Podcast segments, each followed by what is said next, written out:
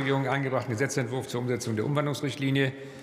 Der Rechtsausschuss empfiehlt in seiner Beschlussempfehlung auf Drucksache 5237 den Gesetzentwurf der Bundesregierung auf Drucksache 3822 in der Ausschussfassung anzunehmen. Für diejenigen, die dem Gesetzentwurf in der Ausschussfassung zustimmen wollen, das Handzeichen. Die regierungstragende Fraktion. Wer stimmt dagegen? Enthaltungen? Keine Gegenstimme, Enthaltungen der Oppositionsfraktionen. Damit ist der Gesetzentwurf in zweiter Beratung angenommen. Dritte Beratung und Schlussabstimmung. Ich bitte diejenigen, die dem Gesetzentwurf zustimmen wollen, sich zu erheben. Meine Lieblingsabstimmung. Das sind die regierungstragenden Fraktionen. Wer stimmt dagegen? Keiner. Wer enthält sich?